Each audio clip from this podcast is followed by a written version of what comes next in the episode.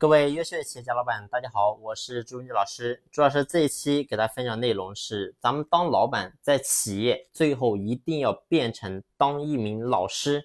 为什么这么讲呢？你会发现很多老板都说自己的企业越做越大，员工呢越来越多，但是自己却越来越累。其实你会发现，之所以会越来越累，是因为随着企业的发展，员工的增多，可以为企业排忧解难的人呢，却没有。相对应的增多，那最后呢得到结果是什么？咱们老板无人可用，经营企业十几二十年，咱们呢老板只会做老板，但是呢你却没有学会做老师，你没有培养出更多优秀的学生出来，也就是说没有优秀的自己人为自己做支撑做助力。那其实究极根本的原因是什么？其实只有一个点，就是你在企业的员工只是赚钱，而你没有把它变得更加的值钱。你会发现很多老板其实之前也是一名员工，但是呢，当他还是一名员工的时候，总是希望有一名这个导师能够指导自己。但是呢，当自己能够真正成为老板之后呢，却没有去想着说，哎，我怎么去教导我的员工，成就我员工的思想？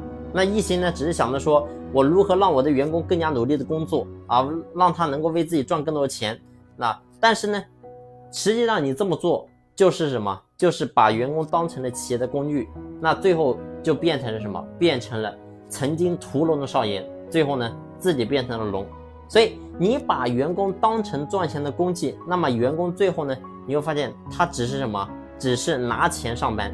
但是如果老板你把员工当成曾经打拼的自己，你去引导他、培养他、成就他，你会发现你播撒的种子最后都会。成为栋梁，为你支撑起一个更大的企业。所以，一个好的领导者，不是说自己能够取得多少荣耀，而是看他在企业能够复制出多少个自己。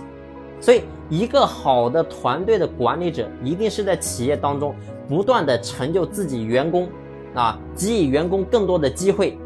同时呢，你愿意去辅导他，去呵护他，让他能够变得值钱。当你能够真正的让员工变得值钱的时候，你会发现企业其实经营的会变得非常非常的容易，那企业呢也会变得越来越强大。所以，老板一定要把自己放低，让自己能够成为公司的土壤，愿意呢为生长在自己身上的幼苗去灌输营养，那他们呢才能够真正的成为参天的大树，而你呢最后得到结果是什么？你将收获整片森林。好了。这一期的分享呢，就分享到这里。如果你在经营企业的过程当中有任何的疑问，欢迎你联系朱老师的私人微信，或者说在评论区给我进行留言。好了，谢谢大家，感谢。